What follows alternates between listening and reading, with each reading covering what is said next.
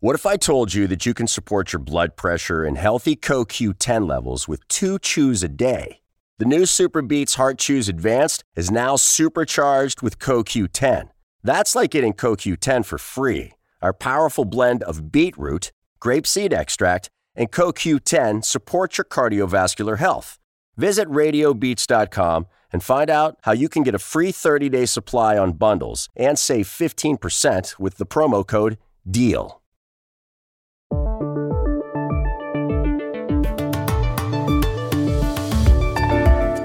Este domingo hay elecciones presidenciales en el Perú. Son 18 los candidatos y ninguno supera el 15% de intención de voto en las encuestas. Johnny Lescano encabeza los sondeos. ¿Puede asegurarse que pasará a la segunda vuelta? Hablamos en Lima con el politólogo de la Pontificia Universidad Católica, Fernando Tuesta Soldevilla. El presidente de Argentina, Alberto Fernández, anunció el sábado que tiene coronavirus, aunque había recibido las dos dosis de la vacuna Sputnik V del Instituto Gamaleya de Rusia. ¿Qué conclusión se puede sacar de este episodio? Natalio Cosoy, corresponsal en Buenos Aires de France 24 en español, nos dio las claves. Las momias de Ramsés II, Tutmosis III y otros 16 reyes y cuatro reinas de la antigüedad han sido trasladadas al nuevo Museo Nacional de la Civilización Egipcia. El desfile en el Cairo fue monumental. ¿Cuáles faraones de entre todos ellos fueron los más importantes? Llamamos a Luxor a los egiptólogos Teresa Bedman y Francisco Martín Valentín.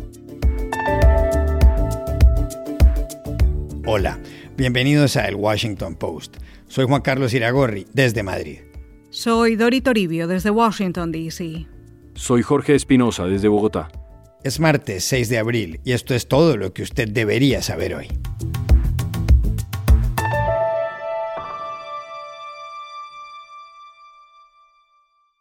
Dieciocho candidatos compiten este domingo en la primera vuelta de las elecciones presidenciales en el Perú. En los sondeos, ninguno supera el 15% de intención de voto, lo cual hace prever que habrá una segunda vuelta el 6 de junio. Una encuesta reciente del diario El Comercio de Lima ubica en primer lugar de intención de voto a Johnny Lescano, de Acción Popular, con el 10%. Le siguen Hernando de Soto, de Avanza País, y Verónica Mendoza, de Juntos por el Perú, con el 9%. Más atrás se sitúan George Forsyth de Victoria Nacional y Keiko Fujimori de Fuerza Popular, ambos con el 8%. ¿Por qué tanta dispersión del voto? Algunos lo atribuyen a lo decepcionados que están los peruanos con los dirigentes políticos. Puede ser, Espinosa. El presidente actual, Francisco Sagasti, gobierna desde el 17 de noviembre debió ser elegido por el Congreso para que reemplazara al fugaz Manuel Merino, que había sucedido a Martín Vizcarra, destituido por el legislativo el día 9 de ese mismo mes. No solo eso, Vizcarra había sustituido a su vez a Pedro Pablo Kuczynski, procesado ya judicialmente. Antes de todo esto, fueron presidentes, entre otros, Ollanta Humala, Alan García, Alejandro Toledo y Alberto Fujimori, todos con problemas con la justicia. García se suicidó. Johnny Lescano, que encabeza las encuestas, es un abogado nacido en Puno hace 62 años, que ha ocupado un escaño en el Congreso. Este es uno de sus anuncios de campaña. Tenemos seis expresidentes de la República, gobernadores y alcaldes investigados y encarcelados por corrupción. Este es el gran mal, la plaga que ha retrasado al Perú. Ustedes son testigos cómo enfrentado a mafiosos y corruptos en el Congreso. Por eso mi gobierno será diferente. Continuaré siendo el servidor honrado para trabajar a favor de los millones de peruanos. ¿Pasará el escano a la segunda vuelta? Para saberlo, hablamos en Lima con Fernando Tuesta Soldevilla, conocido politólogo de la Pontificia Universidad Católica del Perú. Johnny Lescano es el que tiene la mayor posibilidad de pasar a, a la segunda vuelta no solamente porque está mejor ubicado dentro, digamos, de las cortas diferencias en todas las encuestas, sino porque tiene un posicionamiento tanto en los grupos etarios, regiones y niveles socioeconómicos. Eh, se ha ubicado en el centro, centro izquierda, digamos, eh, donde eh, además le permite recoger eh, votos justamente de ambos lados, allí donde algunos otros candidatos eh, se están eh, alejando ya de las primeras posiciones. Es el que tiene la mayor posibilidad de pasar a la segunda vuelta. También le preguntamos a Fernando Tuesta Sol de Villa cómo puede influir el coronavirus en las elecciones de este domingo. El Perú está pasando por el peor momento de la pandemia en esta segunda ola, tanto por contagiados como, como por eh, fallecidos. Eh, obviamente esta campaña ha sido una campaña eh, poco presencial, básicamente a través de medios de comunicación y redes sociales, en medio de una gran frustración, porque salimos de cinco años donde ha habido cuatro presidentes y los efectos que esto ha producido en la economía. Hay un alto desinterés y es por eso que el fraccionamiento de la distribución de la intención de, voto. Eh, se espera participación eh, para el 11 de abril, pero eh, quizá existan algunos problemas en la instalación de, de mesas de votación. sin embargo, se están haciendo todos los esfuerzos para que la participación mantenga pues, los porcentajes relativamente altos que ha tenido el Perú en general dado entre otras razones por el voto obligatorio.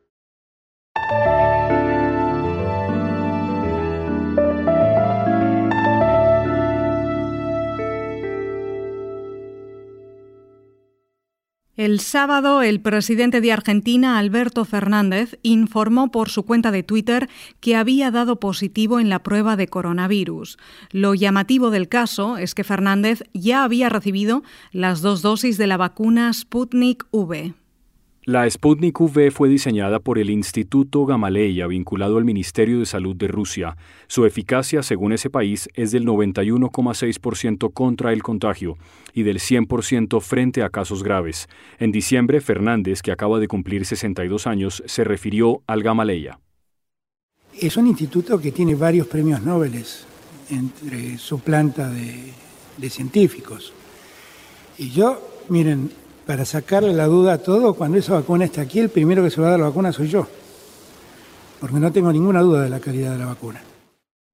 Tras enterarse del contagio de Alberto Fernández, el Instituto Gamaleya declaró por Twitter sentir mucha tristeza y le deseó al presidente una pronta recuperación. El jefe del Estado argentino también recibió una llamada del presidente ruso Vladimir Putin. Varios mandatarios de las Américas han sufrido el coronavirus. De la lista forman parte el presidente de Brasil, Jair Bolsonaro, el de Guatemala, Alejandro Yamatei, el de México, Andrés Manuel López Obrador, y el de Honduras, Juan Orlando Hernández, entre otros. ¿Qué conclusión se puede sacar del caso de Alberto Fernández? Se lo preguntamos en Buenos Aires al periodista argentino corresponsal de France 24 en español, Natalio Cosoy. Tal vez lo primero que uno pueda pensar es, ah, pero ¿cómo? ¿Se vacunó y se contagió? ¡Qué mala suerte! Pero las vacunas no protegen necesariamente contra el contagio. Sí, parcialmente, lo explican los fabricantes de vacunas, lo, informan los científicos. También protegen en muchos casos contra el contagio. Pero la clave, lo más fuerte y lo más importante de las vacunas tiene que ver con proteger contra enfermedades graves de COVID-19. Y Alberto Fernández, que es una persona mayor de 60 años, que además antes de las elecciones había tenido una internación por un cuadro que nunca terminó de quedar claro, pero tal vez era una persona de riesgo, está transitando un COVID leve, prácticamente asintomático, según los partes que difunden desde Casa Rosada, la Casa de Gobierno en Argentina. Así que si se quiere, la conclusión de esta noticia que parecía muy impactante es que en definitiva las vacunas funcionan y que es importante que en la medida de lo posible se acelere lo más que se pueda la llegada de, las vacunas a Argentina, a América Latina, que se apliquen y que la población poco a poco logre estar inmunizada en este contexto de pandemia que está poniéndole la vida muy difícil a las personas a los gobiernos y a los países en nuestra región y por supuesto en el mundo.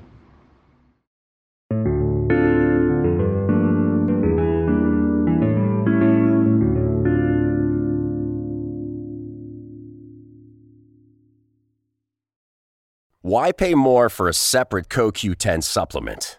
Enjoy twice the benefits with SuperBeats Heart Chews Advanced from the number one doctor, pharmacist, and cardiologist recommended beat brand for heart health support.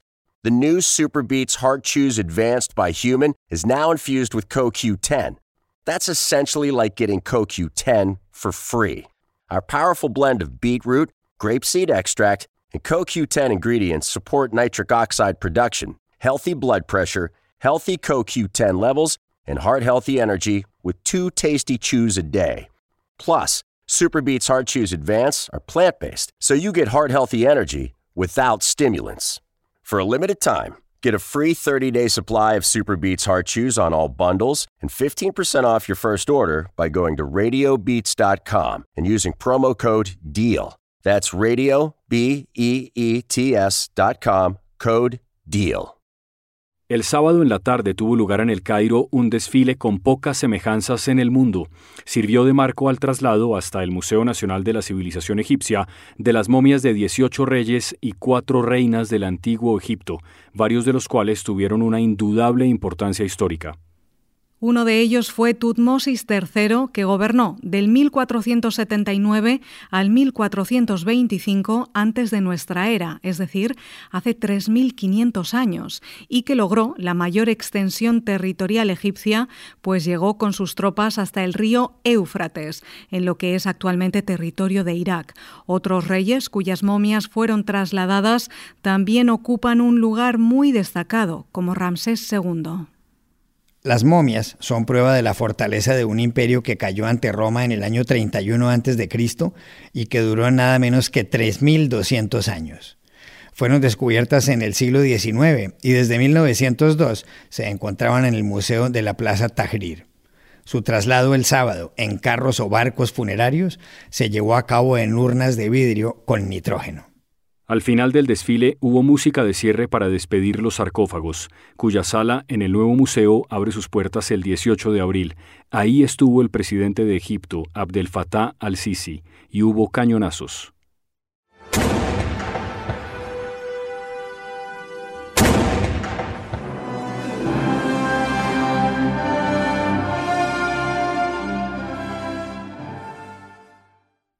Pero de las cuatro reinas cuyos restos fueron trasladados el sábado, ¿cuáles fueron las más importantes? Se lo preguntamos en Luxor a la egiptóloga Teresa Bedman, codirectora de la misión arqueológica española del proyecto Visir Amenhotep Hui. Pues eh, para mí las, eh, de las cuatro reinas que fueron trasladadas el sábado, las dos más importantes eh, fue, para mí son Ames Nefertari, sin duda, y Hatshepsut.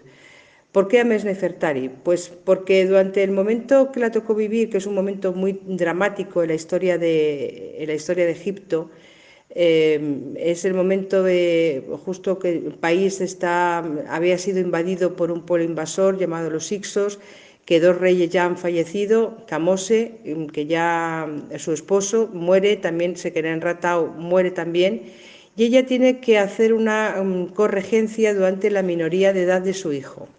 Pero no solamente eso, sino que además ella se pone al frente de las tropas, aglutina a toda la nobleza y al ejército junto a ella para seguir la estela que había comenzado estos dos valerosos reyes que, que habían muerto, como digo, en la lucha de liberación.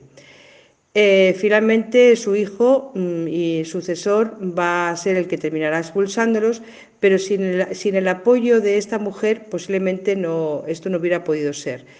Hasta tal punto que ella es, es condecorada militarmente como un gran guerrero y así se, cuando se encuentra su hogar funerario eh, aparecieron junto puñales y hachas eh, conmemorativas una condecoración militar que son las, el famoso mm, collar de las moscas del valor que ella, que se ve que el ejército la, otorga por este comportamiento ejemplar.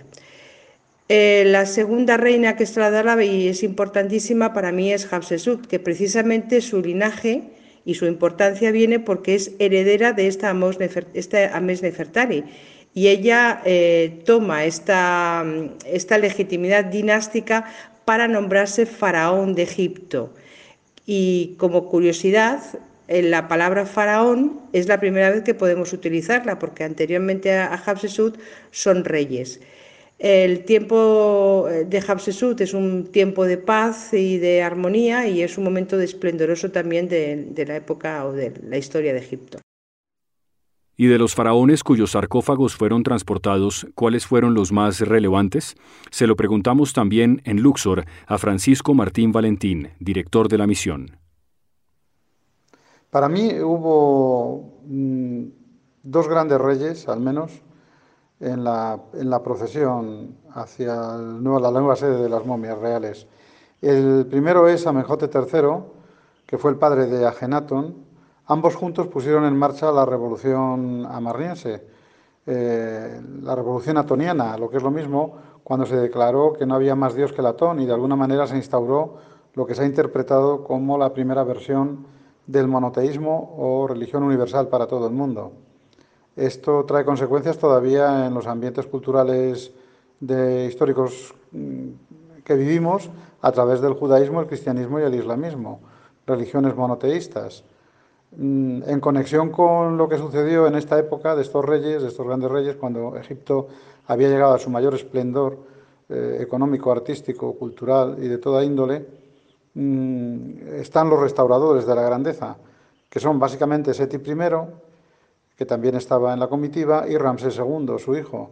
El primero eh, restauró la grandeza de Egipto e inició mm, la devolución del gran poder a Egipto, y el segundo, Ramsés II, eh, tuvo un reinado muy longevo y fue el primer, eh, el primer rey eh, de la antigüedad que firmó, que firmó con Hattusili III, el rey hitita, un tratado de paz, el primer tratado de paz internacional, en el cual se establecía un, pacto de no agresión y otra serie de cláusulas muy importantes. Por tanto, ambos reyes, todos estos reyes, los tres, eh, son muestra inequívoca de la grandeza de Egipto que llega hasta nosotros y que hemos podido ver en televisión de una manera magníficamente representada.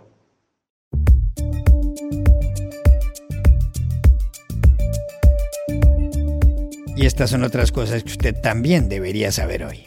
El presidente mexicano Andrés Manuel López Obrador no se vacunará por ahora contra el coronavirus.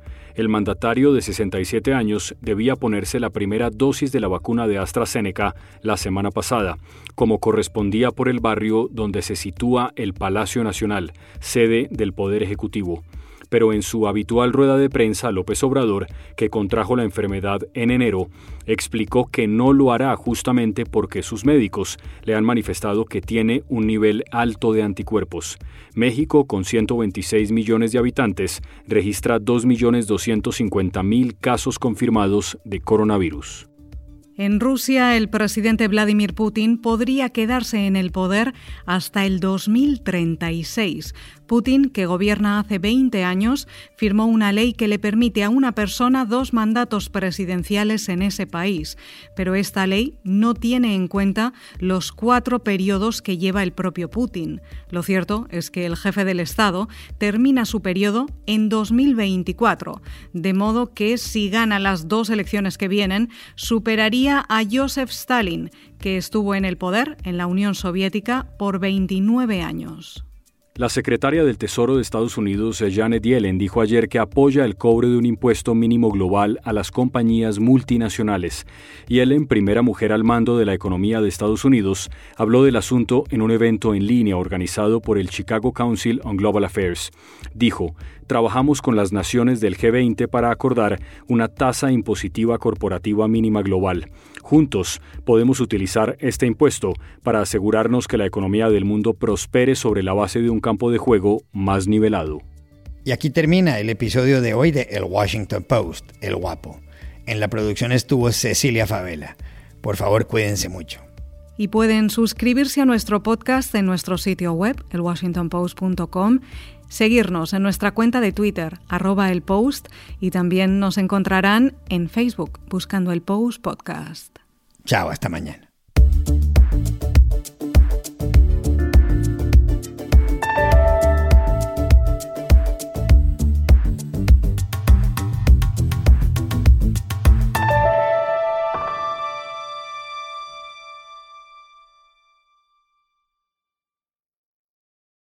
What if I told you that you can support your blood pressure and healthy CoQ10 levels with two chews a day? The new Super Beats Heart Chews Advanced is now supercharged with CoQ10. That's like getting CoQ10 for free. Our powerful blend of beetroot, grapeseed extract, and CoQ10 supports your cardiovascular health. Visit radiobeats.com and find out how you can get a free 30 day supply on bundles and save 15% with the promo code DEAL.